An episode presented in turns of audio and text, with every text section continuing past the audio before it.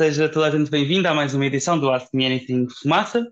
Um, o Ask Me Anything Fumaça é um, uh, não é uma entrevista, não é um debate moderado por um jornalista, mas sim um fórum onde pessoas que fazem parte da comunidade podem fazer perguntas a alguém que tem experiência numa dada área. Um, hoje o, o, tema é assédio laboral.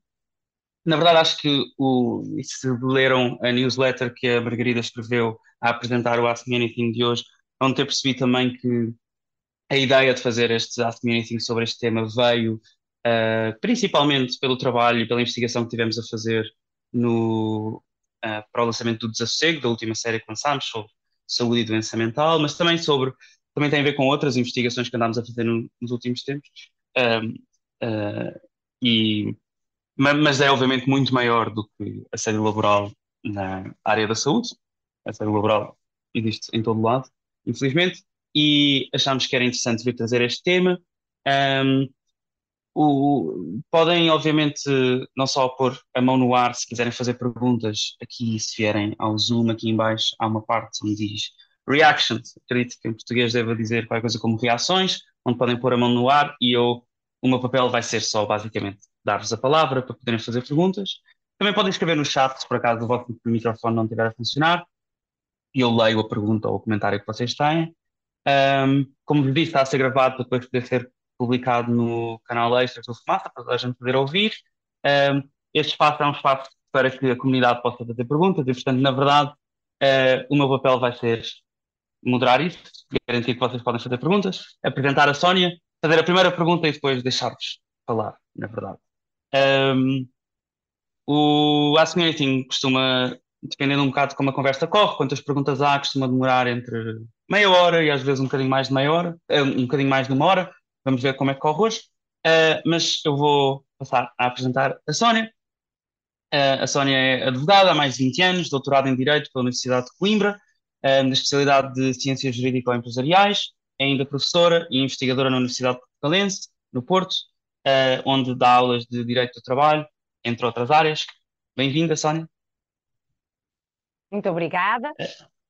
É, desde logo, se... um enorme gosto de estar aqui. Muito obrigada e, e refiro que, de facto, uh, espero que, que, esta nossa conversa seja pertinente, na medida em que o vosso trabalho, nomeadamente na área de direito, do, do direito dos trabalhadores, do, da proteção de direitos humanos, tem efetivamente sido bastante importante, nomeadamente a, a sequência que tiveram dos precários uh, e o próprio desassossego, uh, que acaba depois também por estar relacionado aqui com o desassossego emergente do assédio, uh, do assédio no uhum. trabalho. Portanto, muitíssimo obrigado. Obrigado. não sei se é do Porto, está a falar, será? Estou a falar do Porto, estou. Ah, onde resido. Eu estou a falar de Azambuja, que é também onde eu moro. Um, então eu vou começar com a primeira pergunta e depois uh, quem tiver perguntas a seguir pode levantar o braço. Um, e queria dar exatamente este caso uh, de onde talvez começou a surgir esta ideia de que estávamos a falar mais sobre assédio laboral um, e que tem a ver com uma pessoa que trabalhou uh, ou trabalha um, é, é, profissional de saúde, uh, um, trabalha principalmente com, com saúde e doença mental, um, e que foi uma das pessoas, uma das fontes que falou connosco durante a investigação do desassossego e que sempre falou connosco um, em ON e, portanto, com o seu nome, a, dando, uh, descrevendo o local de trabalho e o cargo que ocupava, etc., para vir um, falar sobre violações, o que, o que acreditava ser violações de direitos humanos que aconteciam no seu próprio local de trabalho contra um, pessoas que estavam internadas ou que iriam ser internadas em, um, por, por problemas de saúde mental e que estávamos nós já a encaminhar-nos para a publicação desta série, esta pessoa é apanhada num, no, no seu serviço de surpresa por alguém que está acima de si na hierarquia, dizendo: Nós sabemos que alguém aqui deste serviço falou com jornalistas, quem é que é essa pessoa? Precisamos de encontrar essa pessoa. Essa pessoa vai, houve uma ameaça de que iria haver um processo disciplinar ou algo parecido. E essa pessoa, obviamente, bastante um, sentiu-se ameaçada e falou connosco, enquanto jornalistas, disse: Bem, eu falei convosco em ON até agora, eu achei que era assim que iria acontecer, mas na verdade eu gostava de voltar atrás e de dizer-vos que eu não posso ser identificada, preciso que a minha voz seja, seja alterada e preciso também que seja retirado, obviamente, o meu nome, o local de trabalho, etc. Qualquer coisa que me identifique precisa de ser retirada. E e, e, nós, depois de termos uma conversa sobre isto, acedemos a esse pedido e então, uh, quando, quando se ouve o desassossego, isto acontece num dos últimos episódios, um, eh, percebe-se então que essa pessoa não, não, a sua voz está alterada, não, não há o nome, etc. E, e, e eu queria usar este exemplo para, para perguntar profissionais de saúde um, e, e, que estão, e que estão a trabalhar em hospitais ou, ou centros de saúde ou, uh, públicos não têm liberdade de expressão, não podem falar sobre o que acontece nos seus locais de trabalho. Ora, muito bem, essa então é, é uma primeira questão uh, que coloca. Tem, tem, obviamente, a liberdade de expressão. Aliás, uh, não só é um direito, como sabemos, uh, está felizmente contemplado na Constituição, como o próprio Código de Trabalho tem um capítulo e que acaba de ter, obviamente, também uma ligação à questão do assédio um trabalho que é efetivamente dedicado aos direitos de personalidade. E uh, os direitos de personalidade incluem, uh, para além uh, daquilo que toca mais ao assédio, que é a integridade física e moral, também ela titulada na nossa Constituição, a liberdade de expressão e a liberdade de opinião. Portanto, isso está expressamente consagrado no Código, no Código de Trabalho. naturalmente, como em todos os direitos temos, nomeadamente até nós, fora do contexto laboral, entre nós na sociedade, os direitos acabam por ter limites, eles não são absolutos. Portanto, no fundo, o, o, a liberdade de expressão e a liberdade de opinião que está consagrada uh, no Código, quer para o empregador, quer para o trabalhador, acaba obviamente por ter limites. Ou seja, não podemos inserir na liberdade de expressão, por exemplo, a, a referência a informações falsas, uh, sem fundamento, injuriosas. Uh, agora, uh, ressalvadas estas uh, situações, naturalmente que o trabalhador, uh, como qualquer cidadão, mantém o seu direito de liberdade, a sua liberdade de expressão. Naturalmente que há a limitação emergente do, da relação laboral. Não deixa de haver em toda a nossa, em todos os nossos, em todos os nossos direitos, quer queiramos, quer não, ao celebrar um contrato de trabalho, acaba por haver uma autolimitação uh, dos uh, nossos direitos de personalidade. Há, de facto, comportamentos, nomeadamente uh, assumidos em, por exemplo, as redes sociais, questão da liberdade, da liberdade de expressão, em que atribuir certo tipo e fazer certo tipo de afirmações, pois poderiam estar a coberta da liberdade de expressão, naquela relação, pois poderão poder-se-á considerar se ultrapassou o limite. Portanto, não é um direito absoluto. Faça aquilo que me está a dizer.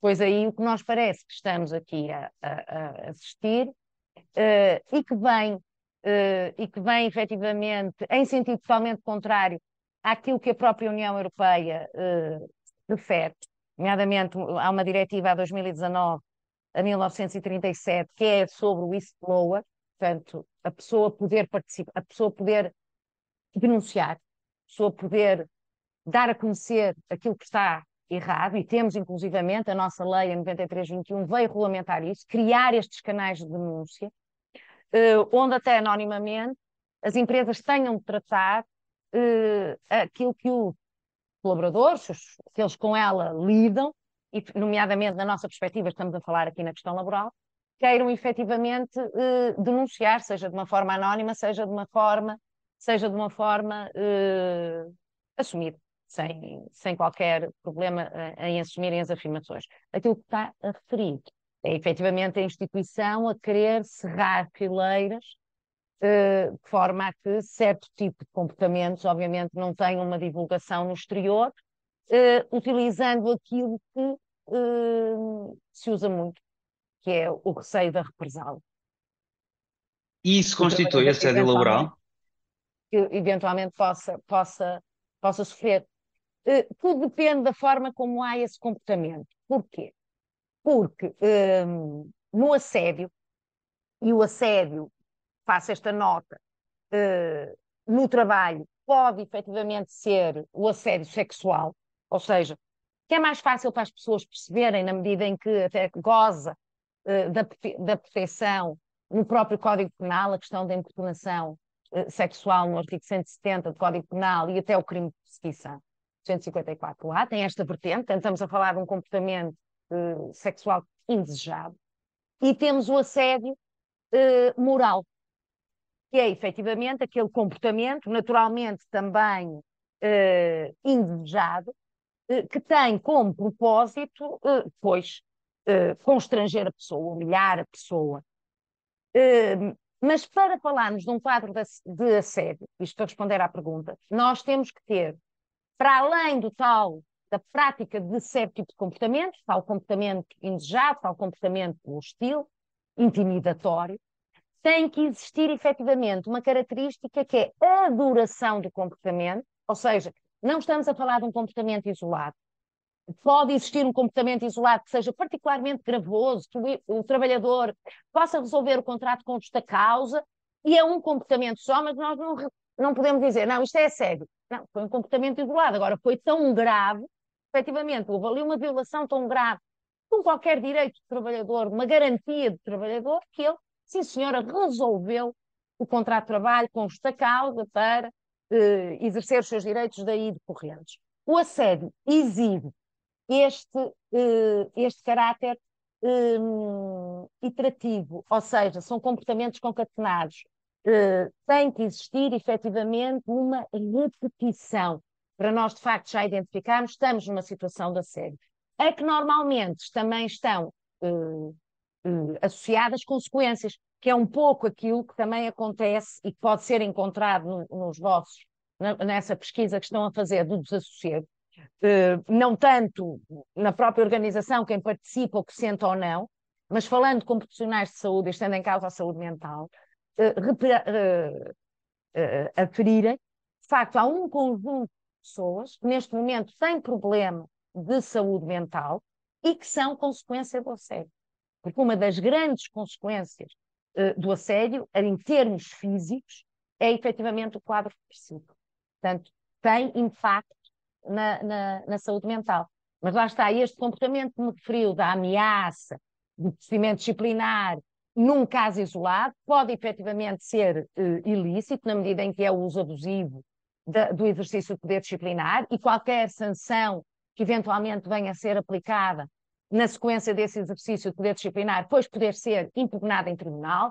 Se for na sequência do exercício de um direito, ser considerada abusiva, com as consequências previstas uh, naturalmente uh, no, código, no Código de Trabalho. Portanto, isso é um, é um enquadramento desse comportamento, ou então, se se verificar uma repetição, uma iteração, ou seja, imagina um trabalhador que hum, demandou a sua entidade patronal por causa de diferenças salariais, tão, tão, tão simples, uh, tão simples quanto isso. Eu achava que, de acordo com a lei ou com o instrumento de lamentação coletiva, a sua retribuição deveriam ser 900 euros, pagavam-lhe 800 e ele levou para tribunal.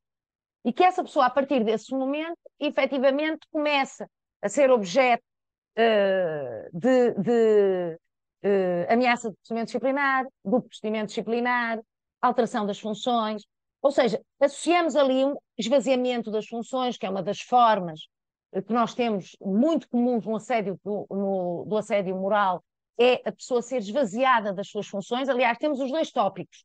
Tanto pode ser o esvaziamento de funções, a pessoa que está durante o dia todo Uh, sentada na sua, na sua secretária que não tem trabalho, ninguém telefona, não cumprimentam, fica isolado. Muitas vezes é fisicamente isolado, fica na arrecadação, no armazém, no sítio onde ninguém vê, e temos a situação oposta, que é o burnout. Ou seja, a pessoa é de tal forma sobrecarregada, sobrecarregada de funções, fica efetivamente numa situação, uh, numa situação de, de, de burnout. Mas lá está, são tudo estes vários, existindo estes vários cenários, nós depois olhamos e vemos, atenção, isto não é um comportamento isolado. Aconteceu isto, normalmente é um evento ou um desejo do empregador, por qualquer razão, pessoal, profissional, redução, uh, redução de quadros, de levar aquela pessoa a pôr termo ao contrato. Normalmente o, o objeto é esse. Aliás, a própria expressão mobbing é, é, é muito interessante que é a expressão inglesa que nós uh, utilizamos, ela é muito expressiva, porque ela, se nós considerarmos a este, a, sua, a sua genes, acaba por ser o comportamento animal do ataque da matilha, relativamente a um dos elementos que é expulsado. Uh, portanto, tem, este, tem, esta, tem esta dureza. Uh, e aí vem na sequência daquilo que eu estava a dizer. Ou seja, se repararmos, qualquer evento pode ter várias razões, pode ser um problema pessoal, como eu já disse, pode ter sido o facto da pessoa ter tido uma alteração na sua vida, olha, acontece muitas vezes a questão da parentalidade, uh, e suscitar da parte, uh, e aqui vou dizer do empregador ou do superior hierárquico, não quer dizer, atenção, que a situação de assédio não ocorra, mesmo de, de trabalhadores de hierarquia inferior relativamente a superiores, ou de colegas que estejam exatamente na mesma hierarquia, mas realmente o mais comum é facto superior hierárquico, ainda, ainda são das poucas estatísticas que temos, acabam por confirmar, e os casos do, dos tribunais acabam por confirmar esta ideia, muitas vezes esse superior hierárquico é o empregador, nós temos pequenas e médias empresas, portanto é a pessoa com quem aquela, aquele trabalhador todos os dias lida, que é ao mesmo tempo o gerente da empresa, também é efetivamente comum, e há um desses eventos e nós a partir daí verificamos há, o desejo que aquela pessoa saia porque querem que entre outra para o lugar, é outro motivo que muitas vezes suscita de facto o assédio e claro, a incompatibilidade que muitas vezes surge entre as pessoas.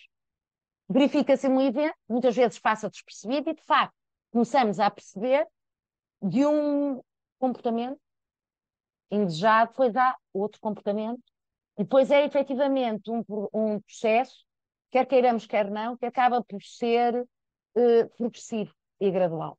E aí sim nós dizemos, estamos perante uma situação de assédio. Obrigado, Sónia. Quem tem a próxima pergunta? Uh, eu posso fazer, uh, Ricardo.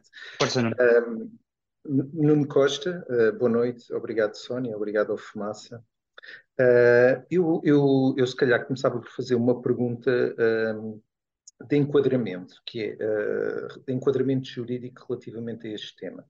A Sónia já falou da questão de, das denúncias, não é? Se existir uma, uma entidade ou quer que seja, é um bocadinho essa a minha pergunta, é perceber o que é que é e se é obrigatório as empresas terem para fazer essas denúncias sobre as coisas que, que estão, uh, estão a passar e que não são do agrado do colaborador ou do agrado da do fornecedor, não sei se também se aplica a todos os stakeholders da empresa relativamente a esses canais de denúncia, e também a questão dos códigos. Ou seja, eu tenho, tenho ideia, não sei se é uma ideia correta ou não, que a dada altura terá sido também uh, determinado que as empresas teriam que ter um código que, no fundo, explicite uh, quais são as regras relativamente a evitar uh, o tipo de assédio sexual ou moral E eu também não sei até que ponto é que isso também uh, engloba a necessidade de ter um código de ética, uh, comportamento ético para com fornecedores, colaboradores, etc. E no fundo a minha pergunta visava um bocadinho isto, é perceber, perceber qual é que é o enquadramento jurídico que ah, as empresas têm que garantir até para que o, todas as pessoas estejam sincronizadas relativamente àquilo que são os seus direitos e a forma de fazerem essas denúncias. Não sei se fui claro. Foi completamente, uh, foi completamente claro e as questões que colocou eu até iria, uh, se calhar, uh, proceder à, à, à, divisão, forma a seguir até a forma como, como o Nuno colocou, colocou a sua questão. Falou, temos de um, num ponto a tal questão referente ao canal, de, aos, aos canais uh, aos canais uh, de denúncias, e aí, uh, efetivamente, uh, estamos a falar da nossa lei 93 2021. É uma lei ainda muito nova, não deixa de ser bastante recente, mas de facto ela não tem um âmbito, como é que eu ia dizer, ilimitado. Ela é uma obrigação, estes canais de denúncia uh, estes canais de denúncia interna são efetivamente uma obrigação cai sobre o Estado, uh, sobre pessoas coletivas de direito público, sobre pessoas coletivas que empreguem uh, eh, 50 ou mais trabalhadores. Portanto, é uma das primeiras limitações. Se por acaso estivermos no âmbito da atividade financeira, aí até é independentemente do número, porque esta, este, este diploma referente à, à, à proteção do whistleblower, aliás, que vem na, tal, na, na, na sequência da Diretiva 19, 2019-1937, ela é, tem um objetivo, é a proteção dos denunciantes de infrações eh, com um objetivo muito, muito claro. Há aqui uma vontade de combater a corrupção. Portanto, aí o setor financeiro terem de ser criadas eh, obrigatoriamente, independentemente dos limites, estão realmente sujeitos aos canais de denúncia. Já eh, quanto a, a, a, às outras áreas, aí estamos a falar daquilo que são empresas grandes, ou, ou melhor, eu digo grandes, com mais de 50 trabalhadores, que para nós são grandes, no sentido que nós temos um tecido empresarial que efetivamente tem a TME. Portanto, nós. E a microempresa, nós vivemos muito com a microempresa e com a pequena empresa. Portanto, essas ficam à margem, de facto, deste, destes uh, canais uh, de denúncia. Portanto, este é o, é o primeiro esclarecimento. O segundo é outro tópico, que é efetivamente o nosso legislador tem uh, e tem tentado, não, não, não, não, posso, não posso deixar de o referir, tem existido um esforço muito grande para tentar proteger uh, os trabalhadores, nomeadamente no âmbito, no âmbito assédio. Temos tido alterações, nomeadamente tivemos uma em 17, a Lei 7317, que o tentou fazer, e tem criado alguns instrumentos que, na ótica do legislador, poderão efetivamente eh, comatar e, e reduzir o assédio. Um deles é o Código de Conduta. É exatamente essa figura do Código de Conduta, que é um dever que os empregadores que empregam sete ou mais trabalhadores, portanto, aqui já apanhamos a nossa microempresa, uh, já está aqui incluída, de uh, procederem à elaboração de um código de conduta. Ou seja, temos que verter para um documento que deve estar ao acesso de todos uh, os trabalhadores aquilo que são os princípios gerais em matéria da sete. Ou seja, o que é o assédio, nomeadamente fazer as pessoas cientes eh, que existindo uma situação de assédio, há uma obrigação por parte do empregador de proceder a uma averiguação para verificar se há ou não na, realmente a prática de assédio. Claro que aqui, com a nossa pequena e média empresa, com a nossa micro e pequena empresa, muitas vezes o tal empregador que tem a obrigação de fazer a averiguação é o assediante, portanto aqui caímos um bocadinho de terra, mas no, nas grandes empresas, obviamente, poderá não ser, e, portanto, recebe a participação, e o trabalhador deve estar informado disso no tal código de conduta, é uma informação que lhe deve ser dada. Claro que deve, devemos começar não só por dizer o que é o assédio, mas que é proibido e que é um dever do eh, empregador respeitar o trabalhador e abster-se de praticar quaisquer tipos de atos de assédio, portanto, a fazer constar essa informação, e depois lá está dentro das tais alterações, nomeadamente fazer ciente a pessoa que é uma contornação, portanto, depois de, de, de, de eh, convocada a ACT, se se aferir que há uma prática de assédio, há uma contornação, é aplicável uh, uma contornação e é muito grave, inclusivamente uh, nem é possível, neste caso, dispensar a sanção acessória de publicidade, ou seja, se forem um dia ao site da ACT, vão verificar que há um, um, um capítulo, um, uma parte, uma, uma, página que é dedicada à publicidade, à publicidade eh, de sanções, eh, e no assédio é impossível dispensar essa publicidade. Portanto, aparece aquela empresa, a XPTO, teve uma contornação por motivo eh, de assédio.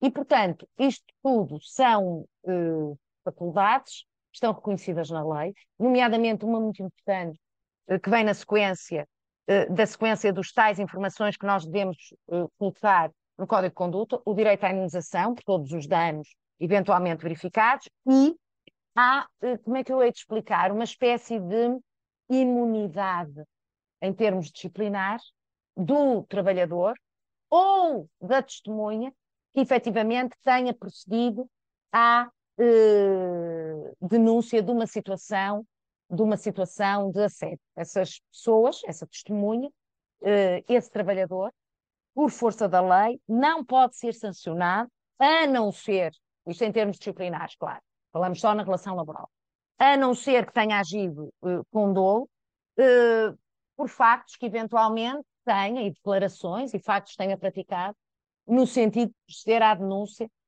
do assédio, nomeadamente em processo judicial, não poderão ser sancionados por este motivo.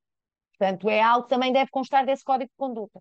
Ou seja, a pessoa ler e ter uma noção de, verificando este tipo de comportamentos, eu tenho estas possibilidades, tenho estas proteções, no limite posso resolver o meu contrato eh, com justa causa e eh, receber uma indemnização exatamente por causa dessa resolução com justa causa, claro que tem de se dispor, a ir para o tribunal, demonstrar que resolveu com justa causa, porque nunca é o empregador que a vai admitir e que vai pôr isso em causa, mas é um percurso, é um percurso que se faz, e, portanto, daí a tal questão do código de conduta que todas as empresas com mais de sete trabalhadores efetivamente devem eh, ter e disponibilizar aos seus trabalhadores. Claro que, pergunta-me, é eficiente? Eu respondo. Já tenho tido casos com códigos de conduta que eu diria irrepreensíveis, o mais completos possíveis, absolutamente divulgados nas, na, na, nos sites da própria empresa, com acesso aos trabalhadores e que não são cumpridos.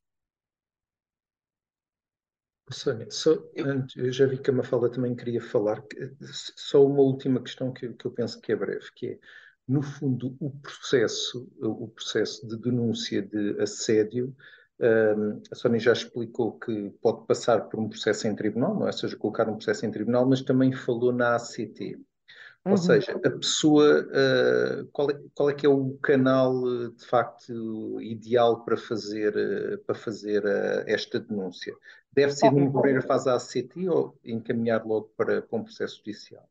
Olha, é assim. Hum, o caminho normal, com vista a tentar obstar à situação, é de facto existir uma denúncia ACT. Ou seja, e, e tem, tem, honra, tenho que fazer esta, esta nota, em termos de funcionamento, o procedimento, a formalização, é absolutamente intuitiva, através da internet, no site, não tem qualquer tipo de dificuldade. E, de facto, seria o ideal que ele procedesse à denúncia, a ACT se deslocasse à empresa e, de facto, até pudesse ali, face à averiguação dos factos, até conseguir controlar e até suster o que se passa. No entanto, tenho que ser honesta, hum, são raros os casos, honestamente, são raros os casos em que isso acontece.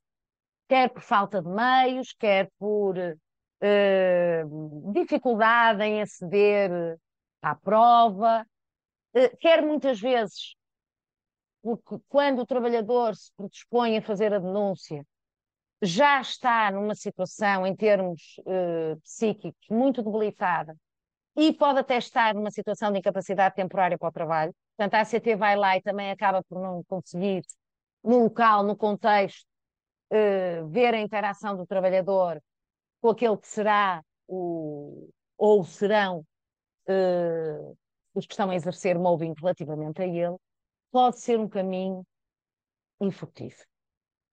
Para além de que, como em tudo, também corremos o risco da investigação que seja conduzida uh, ter como resultado um arquivamento. Ou seja, nem sequer é apurada a existência da sede. No entanto, eu acho que se deve sempre, até por uma questão de envolvimento, participar à ACT independentemente de alertar sempre que poderemos não ter uma resposta, poderemos não ter a resposta em tempo útil, ou poderemos até ter uma resposta que venha num sentido totalmente contrário àquilo que estamos a relatar. Portanto, a eficácia, uh, e é por diversos motivos, não quero aqui de todo uh, querer beliscar o profissionalismo dos senhores inspectores, têm todos muitos, mas a verdade é que há muitos, há muitas denúncias, há muitos temas nas mãos deles e, e têm dificuldade, e são poucos, e têm dificuldade, de facto, em dar uh, esta resposta. Eu entendo que não se perde nada em proceder à denúncia.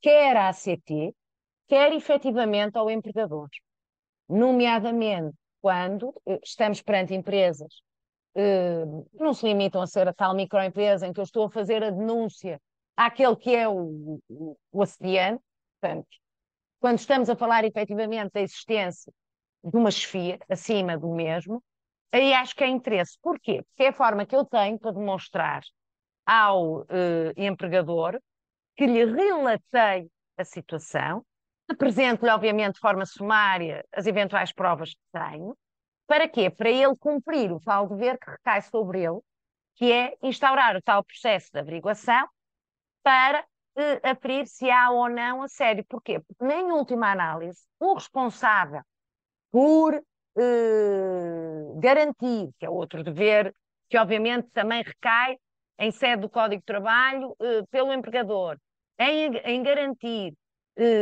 condições de trabalho, boas condições, sob um ponto de vista físico e moral, estão associadas também ao dever de respeito e uh, a este dever que também recai sobre ele de, obviamente, se abster de praticar quaisquer tipo de atos uh, que sejam reconduzíveis a, a, sério, a sério e afastar esses atos, nem última análise, o empregador é responsável.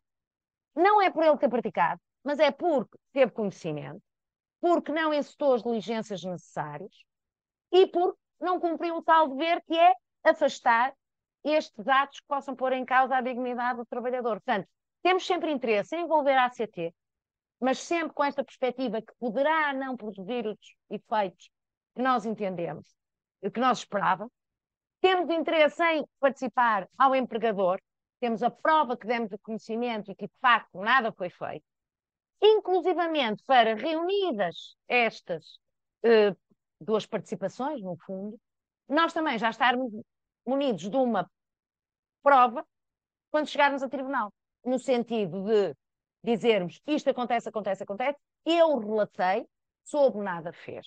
Quanto à ACT, eu também já fiz queixa relativamente à ACT, ou seja, estamos a demonstrar que levamos o assunto a sério e que, de facto, dentro das possibilidades, recorremos àqueles canais eh, são os, os imediatos, que é empregador, denunciar para averiguar e afastar esses atos, e, naturalmente, a Autoridade para as Condições de Trabalho, que é, obviamente, a entidade eh, mais habilitada a eh, proceder a essa averiguação junto do empregador e do trabalhador para aferir se há uma situação de assédio ou não. Depois disso, até para reivindicar o tal indemnização que eu referi, que é reconhecida numa situação de assédio. Depois aí o trabalhador poderá recorrer à justiça e nesse recurso à justiça também faço aqui esta, esta nota que há um processo especial. Uh, podemos recorrer ao chamado processo comum, uh, que é um processo que, olhem, na altura das férias judiciais em que estamos suspenso, mas podemos também, para uma situação e relacionado com a personalidade do trabalhador, recorrer a um processo que é a tutela da personalidade do trabalhador, que é um processo especial, eh, é um processo que, sendo urgente, deve correr em férias, mas tem aqui uma nota, só se praticam atos nas férias, mediante eh, justificação fundamentada por escrito pelo trabalhador, é assim, não faz assim grande sentido, mas é assim que está feito. Mas é um processo que efetivamente tem esta característica de entrar a petição em 20 dias, deve ser agendado uh, o julgamento, uh, a contestação é apresentada no próprio processo e permite que, inclusivamente, de uma forma eh, cautelar, eh, existindo aqui um receio da lesão daquele direito eh, personalidade trabalhadora, até ser tomada uma decisão ehm, cautelar, ou seja, provisória, e depois o processo conhecer o seu desfecho. Mas é um processo muito rápido, ao qual, de facto, se pode lançar mão quando estamos perante uma situação uh, de assédio. No limite, sendo absolutamente crucial, temos até o próprio procedimento cautelar comum, mas eu acho que o tutela acaba por satisfazer as duas ideias, não só a questão cautelar, que ela própria admite, a tutela da personalidade, um, como também resolver a situação, conseguir que aquela situação efetivamente fique resolvida e a entidade se abstenha de praticar atos de assédio. Portanto, são estes hum. canais também que beneficiam muito da queixa da ACT e da participação ao empregador para ele poder responsabilizar. Obrigado. Obrigado também. Uh, Mafalda?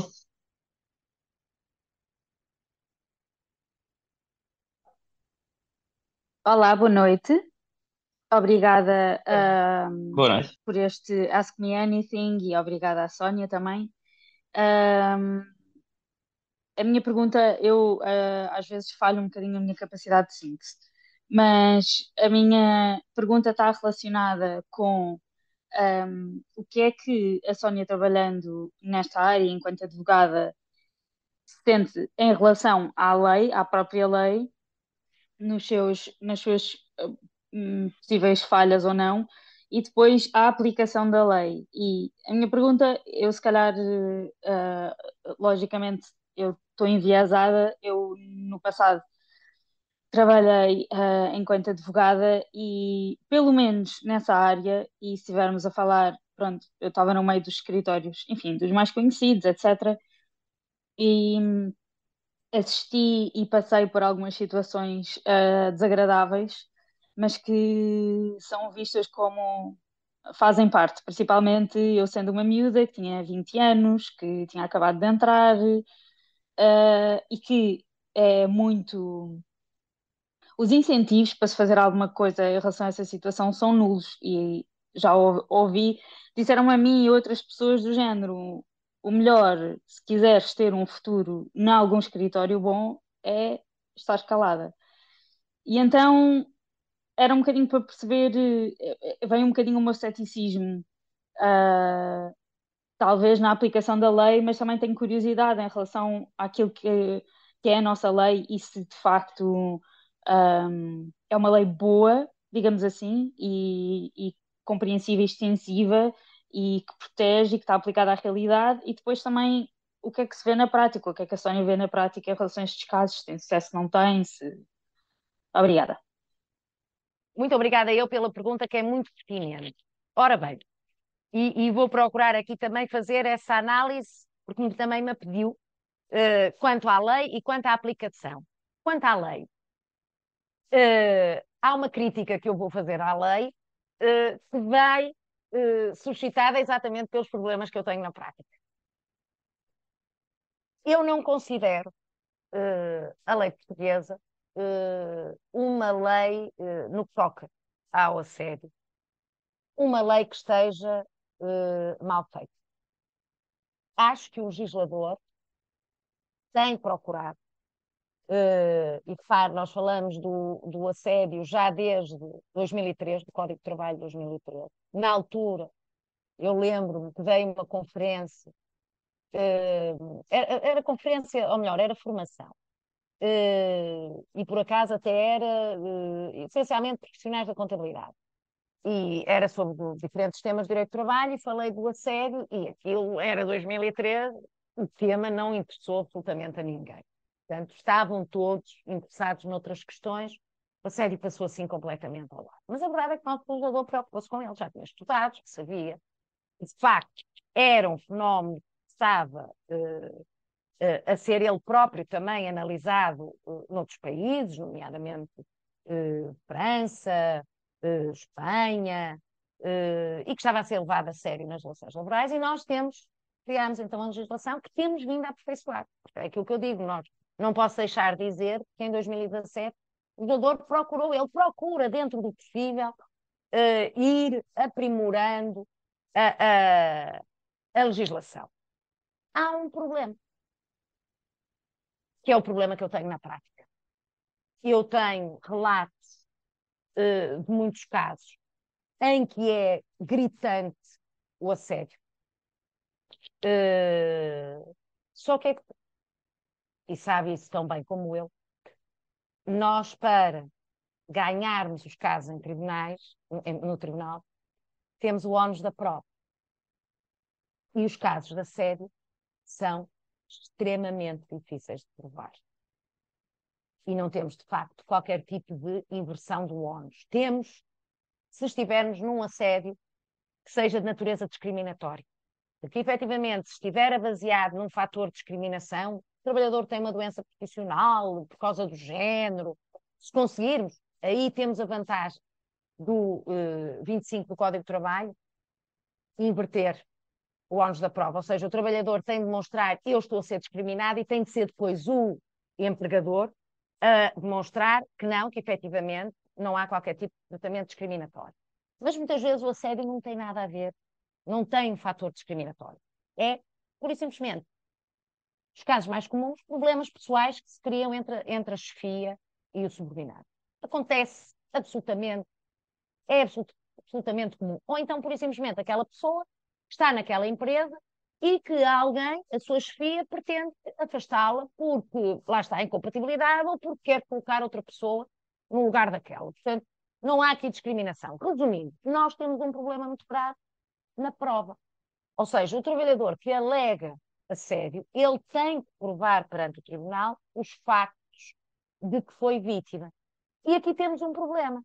Um, muitas vezes os factos foram efetivamente praticados pelo empregador dentro de quatro paredes, não tenho prova. Estávamos os dois sozinhos, é a palavra dele contra a minha, este é o cenário, e depois temos o outro cenário.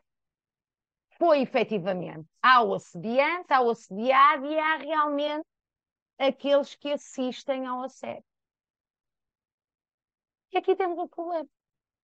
Precisamos que eles alinhem connosco para em tribunal fazerem a prova.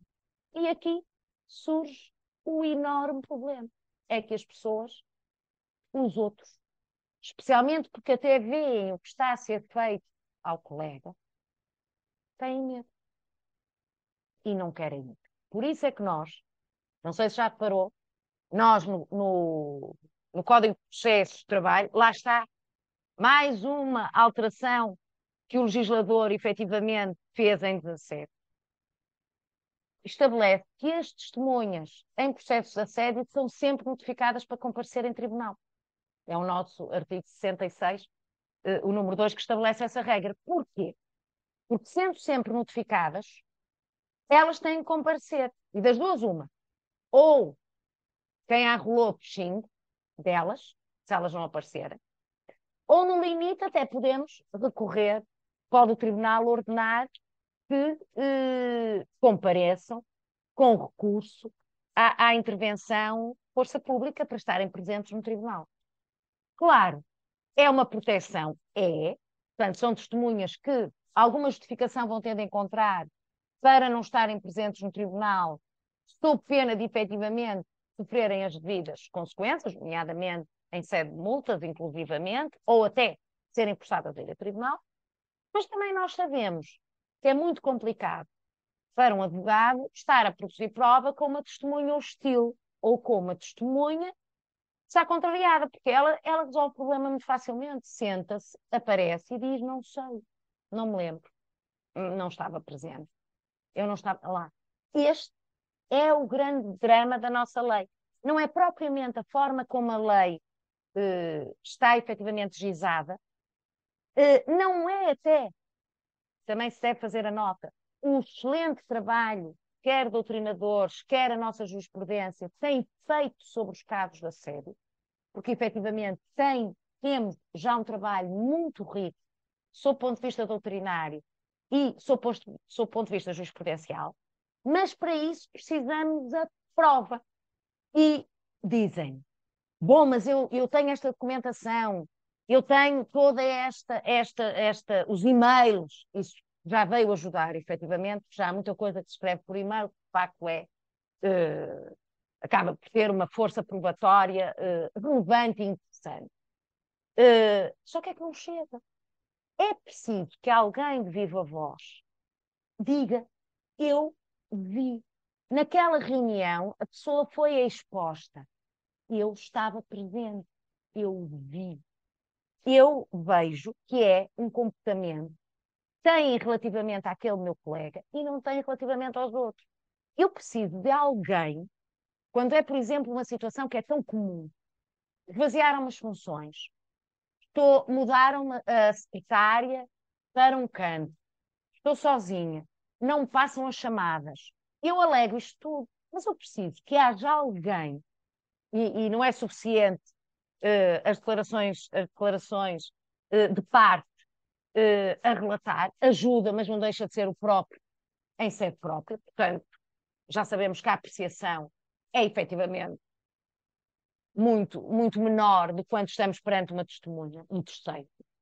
Nós precisamos de alguém que o relate e que diga: não, eu vi o António um dia inteiro sentado na secretária e virado para a parede.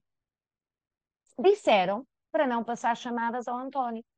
É preciso esta contextualização. E o grande, mas o grande problema do assédio, e daí pensar-se e ser discutido, e já vários autores o, o, o sustentaram, seria efetivamente haver aqui uma impressão do ônus da prova. É a prova. Porquê? Porque as testemunhas são os meus colegas de trabalho. E os meus colegas de trabalho podem até estar o mais, em alguns casos até estão, noutros não. Noutros assumem logo, não quero qualquer tipo de envolvimento, eu sou aqui trabalhador, não quero ser envolvido em tal coisa. Mas outros até podem, não. E olha, eu vi, eu sei. Agora, por favor, eu não quero ser envolvida nisso. Não posso. Desculpa, eu não vou ao tribunal. E isto dificulta-nos muito, efetivamente, a vida. É por isso que ajuda a tal queixa, a ACT, seria conveniente a ACT ir lá, ajuda a participação ao empregador, vem tentar exteriorizar o que se passa. Mas o drama uh, do assédio e, da, e, e, e da, do êxito de casos de assédio é efetivamente uh, fazermos a prova. Mas aí o trabalhador, é o que eu digo, tem que relatar, tem que fazer um relatório, muito cuidado de tudo, tudo o que for documental deve organizar, ter inclusivamente um caderno. Eh, se é uma comunicação que é feita, por exemplo, por e-mail, pois arquivar, guardar esses e-mails, onde realmente se dirigem a ele utilizando expressões menos adequadas, onde se percebe que há ali uma agressividade, onde é dada uma determinada ordem que não devia ser dada. Mas é o que eu digo, é preciso, é preciso sempre que arranjem alguém a bordo. Ou, eventualmente, se, no limite, se não conseguirem, olha, vamos chamá-los a tribunal. E pode ser que, sentados perante o tribunal, as pessoas ficam normalmente muito alteradas quando, quando se veem perante o juiz, que até se disponham, eh, se disponham a dizer a verdade e, pelo menos, a corroborar alguns factos, ainda que eh, possam alegar perante o empregador, eu, eu fui lá porque fui obrigado, eu, eu não sabia de nada, mas podem ajudar a construir o caso. Mas o problema, efetivamente, é, é este e compreende-se. São relações subordinadas, são empresas pequenas, não podemos dizer na sua maior parte dos casos, podem ser empresas pequenas, mas nas grandes acontece o mesmo, devo dizer. E, naturalmente, temos que pensar, as pessoas têm muito medo da represália. E esta questão da proteção, a imunidade, não poder ser objeto procedimento disciplinar, uh, que a lei reconhece, pois as pessoas também fazem a ponderação e todos sabemos o, o, o fonte, a fonte de rendimento, uh, na maior parte dos casos, das pessoas para prover ao seu sustento e ao da sua família é o seu emprego, é aquele trabalho que tem. E tem muito receio, estando a assumir uma posição em favor de um, de um colega que é vítima de assédio, e esse trabalho, que essa fonte de rendimento possa ser posta em causa e possam até ser eles a serem vítimas de assédio como repressão. Essa é o, o, grande, a grande dificuldade que a minha experiência uh, efetivamente tem encontrado, a minha e julgo todos os colegas e as colegas que trabalham nesta área, é nós conseguirmos efetivamente fazer a prova em tribunal. Obrigado. Um, Obrigada. Quem tem a próxima pergunta?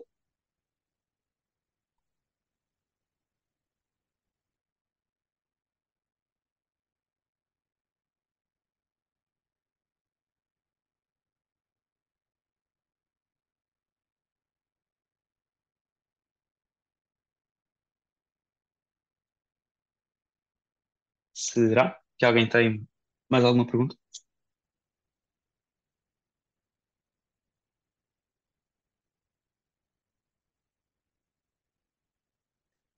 Uh, Luís? Luís Caldeira? Uh, pronto, não é o Luís. uh, é a Catarina. Olá, Catarina. A minha pergunta prende-se com um, se eu tiver numa, se eu tiver sido sujeita a situações de assédio e por causa dessa situação de assédio tenha terminado o meu contrato e tinha ido trabalhar para outro sítio sem fazer qualquer denúncia, porque por simplesmente não estava a aturar aquilo, eu ou outra qualquer pessoa hipotética que não sou eu.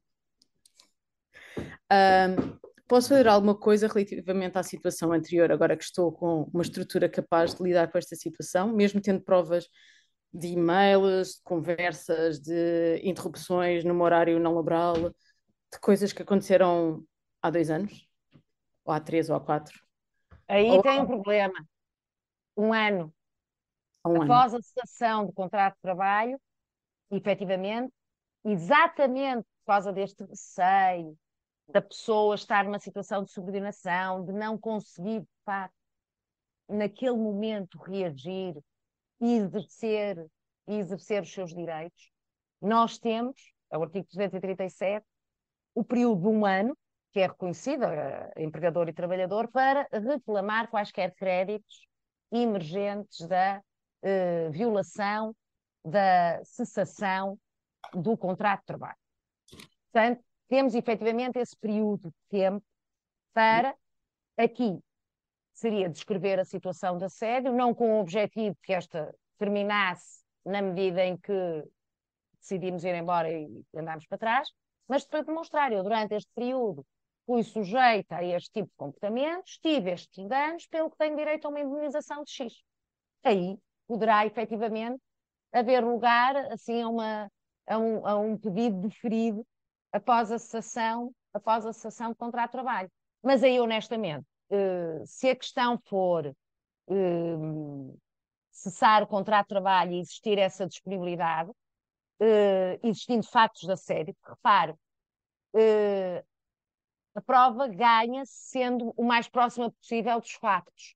Aí é, uh, existindo mesmo esses factos, é avançar para a resolução de contrato com justa causa, descrever os factos, já sabemos que vamos para tribunal e vamos, já não somos trabalhadores da empresa, portanto, vamos fazer próximo dos factos, a prova dos factos que fomos, fomos objeto, para aí sim pedirmos a indemnização pela violação, pela, pela resolução de contrato eh, com justa causa, que a lei reconhece, eh, nomeadamente um 396, e eventuais danos patrimoniais e não patrimoniais que tive, porque fiquei com uma depressão, tive de fazer tratamento psiquiátrico, pedir exatamente também essa indemnização.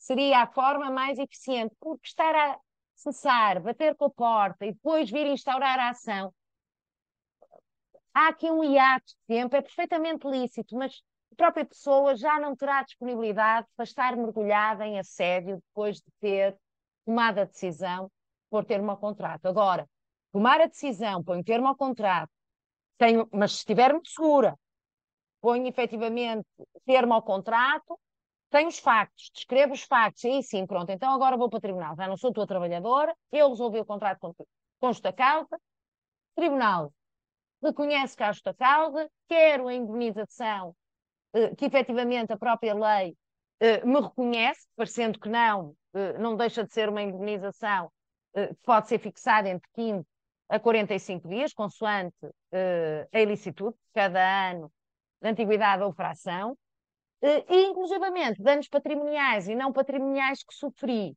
Lá está aquele caso, consultas médicas, tratamentos psiquiátricos, o choro, a angústia, a ansiedade, os ataques de pânico, a perda de peso, são tudo consequências que eu posso ter, pedir também uma indemnização. Mas eu aí diria, sendo assim sério, é resolver com justa causa, sendo fundamentado, mas não cesso, vou-me embora e depois volto para instaurar a ação.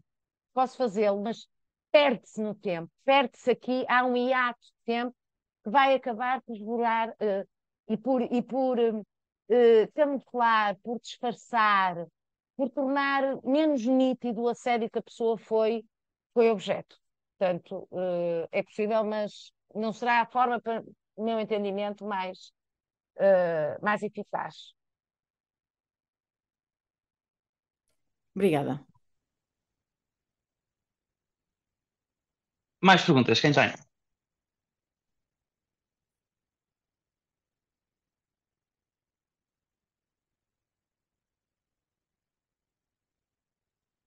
Eu tenho uma questão que vem uh, no seguimento da questão anterior.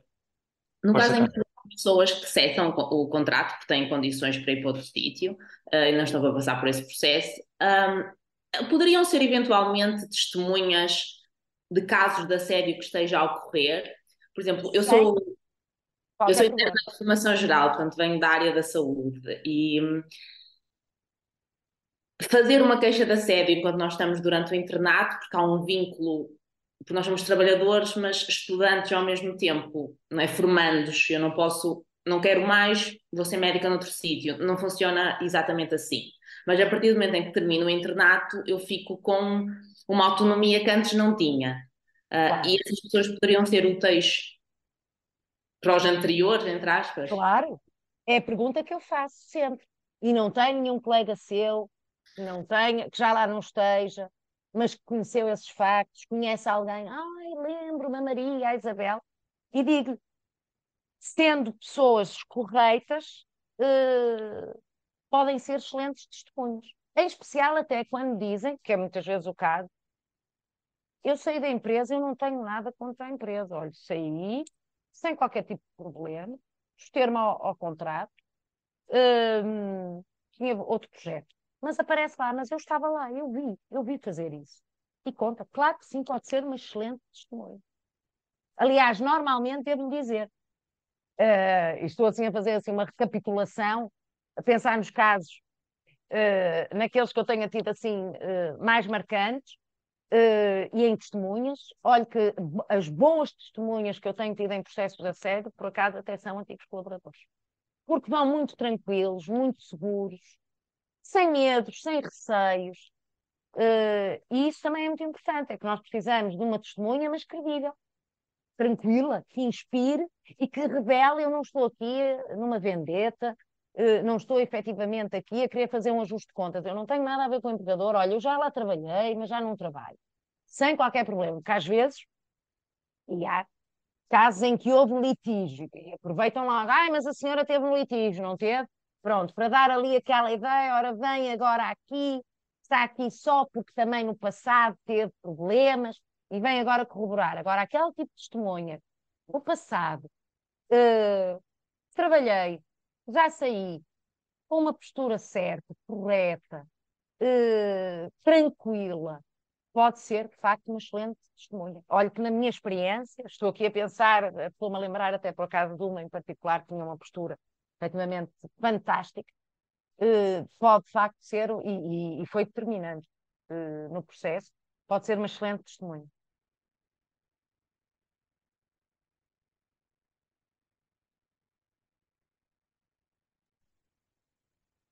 Ok, são 10 e 5, uh, quer dizer que já estamos aqui há uma hora. Eu se calhar ia perguntar se havia mais uma pergunta, talvez duas no máximo, Uh, e se não houver, terminamos daqui a pouco. O que é que vos parece? Eu, Ricardo, era capaz de fazer uma pergunta e eu, se me permite, só para já, claro. lá, eu é que faço a pergunta. Não, mas é muito simples. E até porque é uma questão até de curiosidade. Uh, gosto sempre de saber se quem uh, nos deu o enorme prazer de interagir neste, neste programa da Fumácia, para mim, uh, repito, uh, foi extremamente gratificante. Se se tem apercebido nas vossas relações e, e até de contactos indiretos que têm, que de facto o assédio está presente no contexto laboral. Da vossa hum. experiência pessoal, em termos de conhecimentos, se efetivamente têm tido já alguém que, direto ou indiretamente, abordou o tema e que vos fez pensar. Realmente é um problema. Hum. Bem, sim, claramente. Aliás, eu estava a dizer isso no início que uma das razões porque foi particularmente um, relevante trazer este tema foi porque nós temos estado cada vez mais uh, no nosso trabalho a, a encontrar fontes que nos falam de assédio laboral, usualmente eh, também tenho sentido que as pessoas não usam o termo assédio laboral, usam de género, estão a ser perseguida por instituição tal, uma, uma coisa assim do género. Ah, é, é, é, o termo mais comum, Ricardo. É engraçado, é? ainda bem que falou, é, estou a ser perseguido. Há uma perseguição. Isto é perseguição, isto é perseguição. E é efetivamente assédio.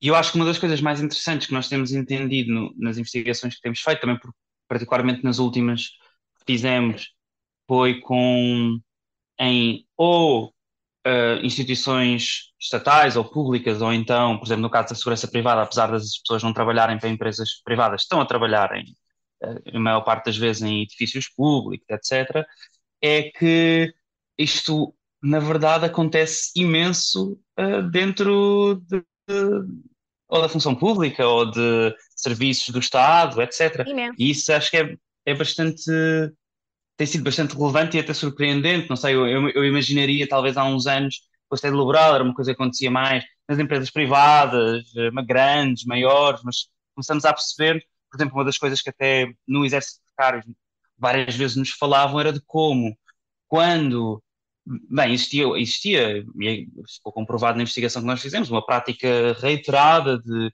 não pagamento de horas extraordinárias como, como mandava o contrato coletivo de trabalho, ou de até não pagamento de subsídio de alimentação como, como também era devido, ou, uh, horas trabalhadas em horário noturno, etc. Sim, mas e isso quando... É não cumprir pois... a lei, no público ou no privado, é o habitual.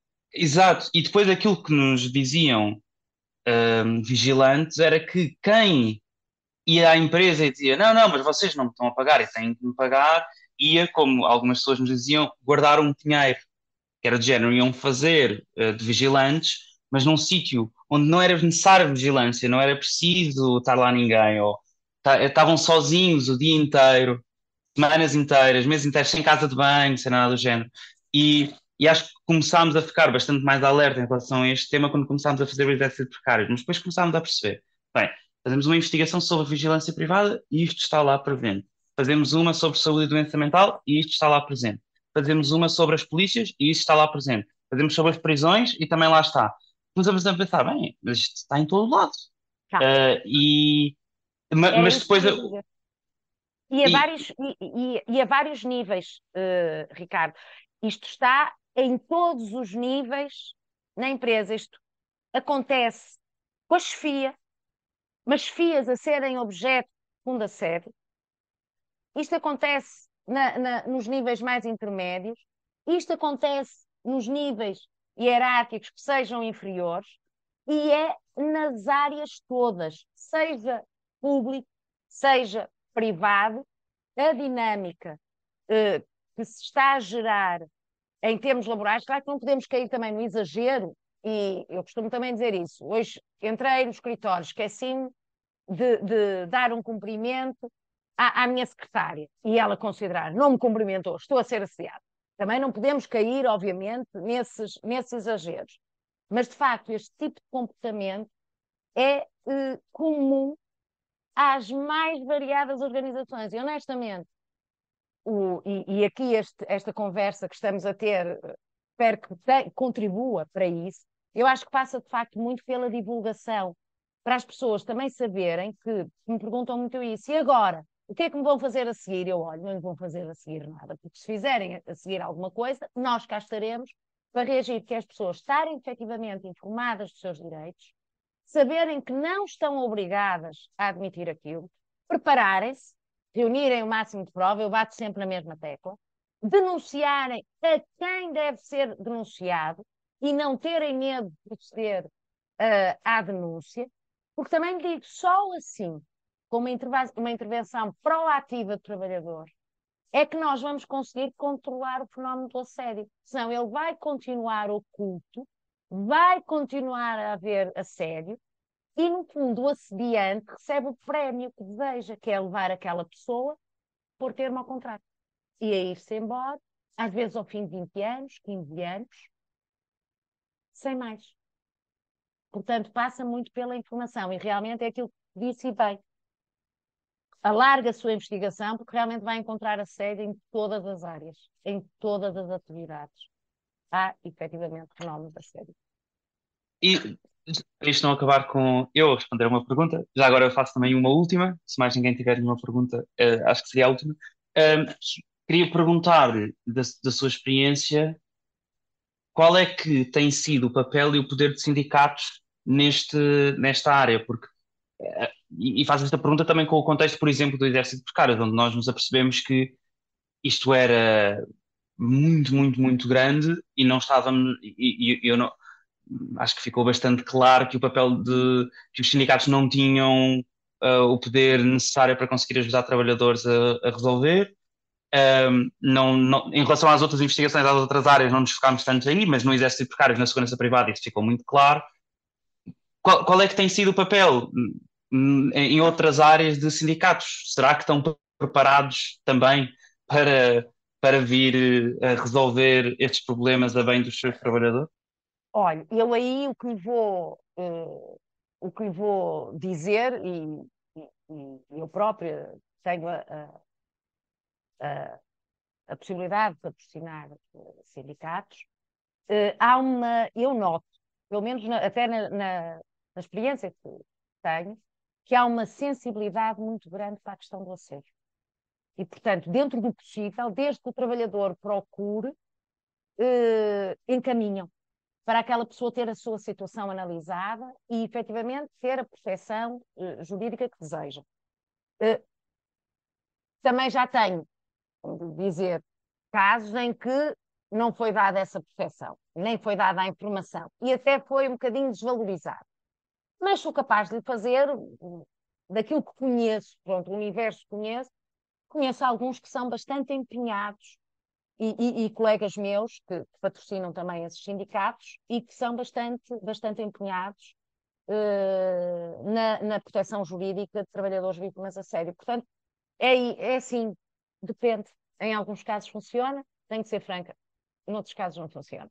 Portanto, há aqui um, um certo grau de incerteza, mas tenho casos, e conheço casos, e até a experiência própria que eu tenho, como advogada, que esses casos são reencaminhados, são levados a sério, e eu, obviamente, depois, consoante a factualidade que me é transmitida, pois farei a avaliação uh, jurídica, mas vejo efetivamente essa, essa proteção. Mas lá está, em certos casos uh, poderá funcionar, noutros até poderá não funcionar tão bem ou até nem ser valorado.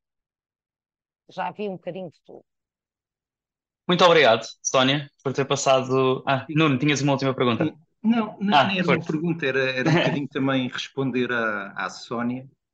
Um, eu diria, se calhar, se esta opinião for, for relevante, que, bem, antes de mais, o, o, o, no exército de precários, acho que nós, eh, nós todos, eu, eu já vi a série, já ouvi, já ouvi a série duas vezes, acho que é um trabalho excelente mas, uh, mas no fundo acho que o, o, pecado original está muito, está antes daquelas empresas, ou seja, uh, e vocês acho que abordam isso também, também na série, quer dizer, no fundo uh, existe uma série de entidades que necessitando do serviço de segurança encostam à parede, não é estar a defender aquelas empresas, obviamente, mas encostam à parede uma prestação de serviço em prestadores que não têm qualquer valor acrescentado a fim de que alguém faça uh, um trabalho sujo com o objetivo de lhes, de lhes proporcionar o melhor preço possível uh, e deles não estarem a contratar diretamente as pessoas. Não?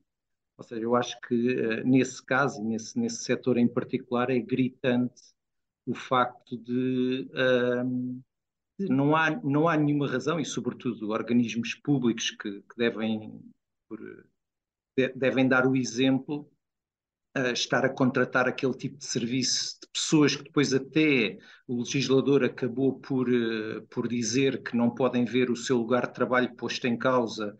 Uh, eu agora, em termos jurídicos, não sei como é que isto se diz, mas pelo facto de mudar o prestador, não é? Ou seja, Exatamente.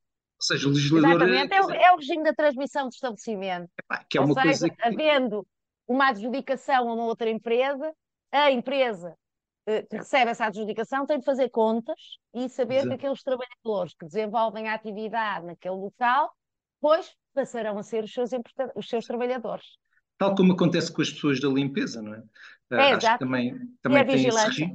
É. Epá, mas que no fundo parece-me uma saída, uh, uma saída quase de, epá, tendo em conta que que isto, isto não faz sentido nenhum, não é? Ou seja, esta, o permitir que exista este, este tipo de prestação sem qualquer valor acrescentado, é que o valor acrescentado é zero, não é? Agora eh, consigo arranjar uma analogia de repente, que é o, a história agora da Altice, não é? Quando compra, quando compra telemóveis na Madeira para depois os vender para para, para a Mel no continente, epá, isso é, é, fraude, é crime, porque quer dizer, não existe nenhum valor acrescentado que não seja conseguir ali alguma, uh, algum, algum, alguma margem uh, que, que, é muito questionável, eu acho que na, na, segurança e na limpeza acontece exatamente isso, quer dizer, não há nenhuma boa razão para ter empresas que a única coisa que fazem é oferecer um preço cada vez mais competitivo e depois, uh, obviamente, são, são levadas para, para, para estratégias. Uh, quer dizer, o único produto que eles têm é aquela mão de obra e por isso dizer, são, são completamente leoninas com o tratamento das pessoas. Mas pronto, mas respondendo à Sónia, dizer que uh, epá, eu já tenho alguma experiência profissional, já passei por, por empresas uh, muito grandes e também, uh, e hoje em dia trabalho em empresas pequenas, as tais micro, micro pequenas, pequenas. empresas.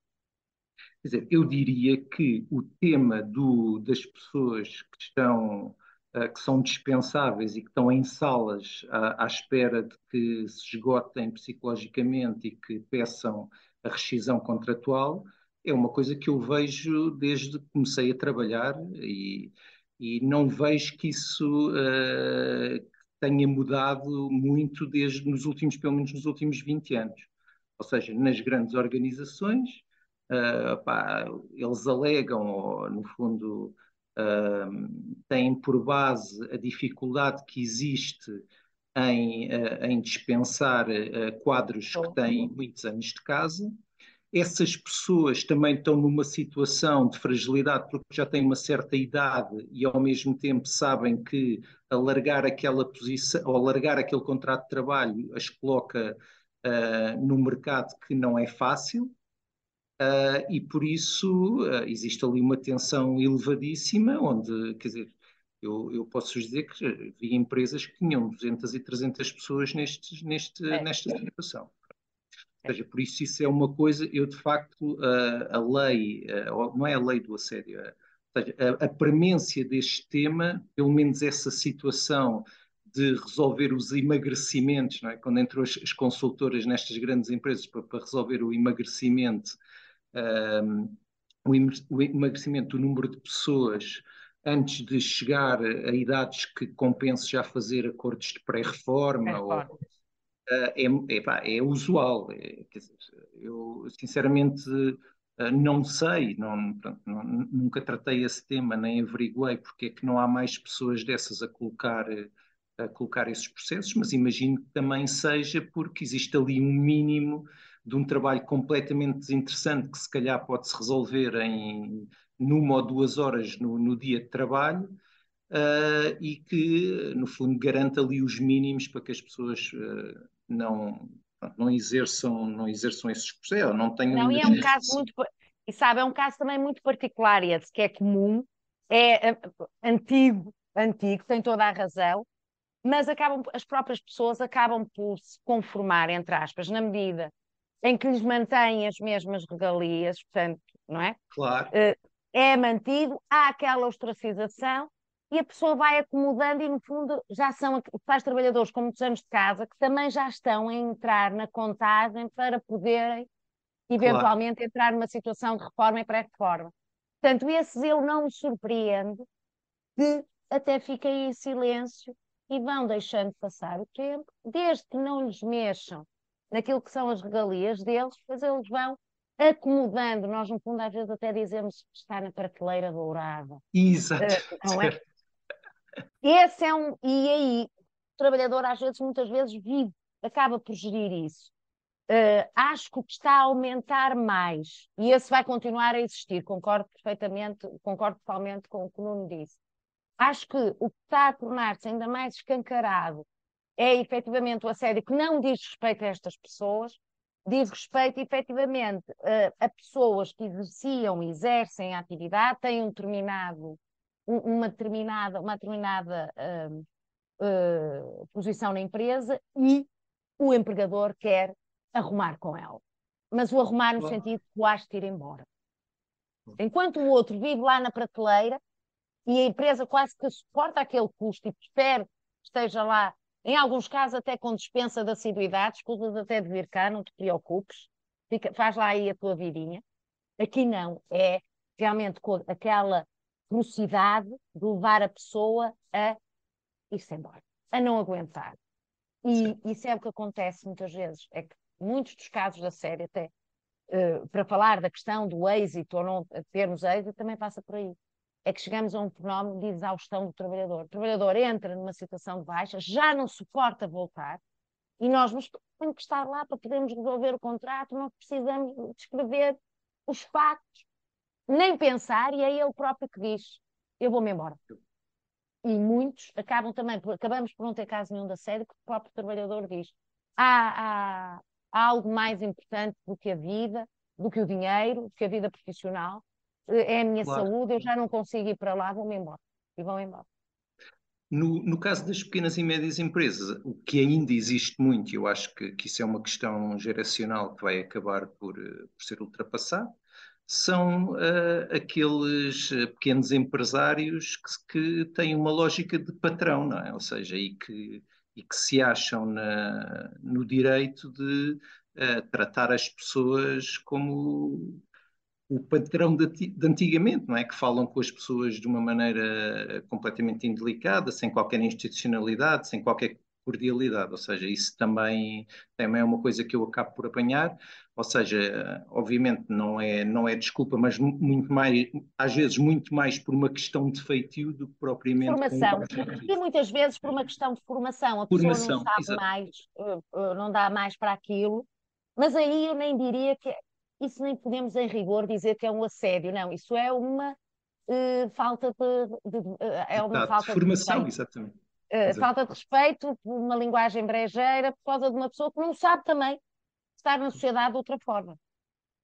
Claro, claro, claro. Também claro, temos, claro. Esse, também temos um bocadinho isso. Muito que eu julgo estará, esperemos, uh, realmente haver aqui uma nova geração que vem com outra cultura.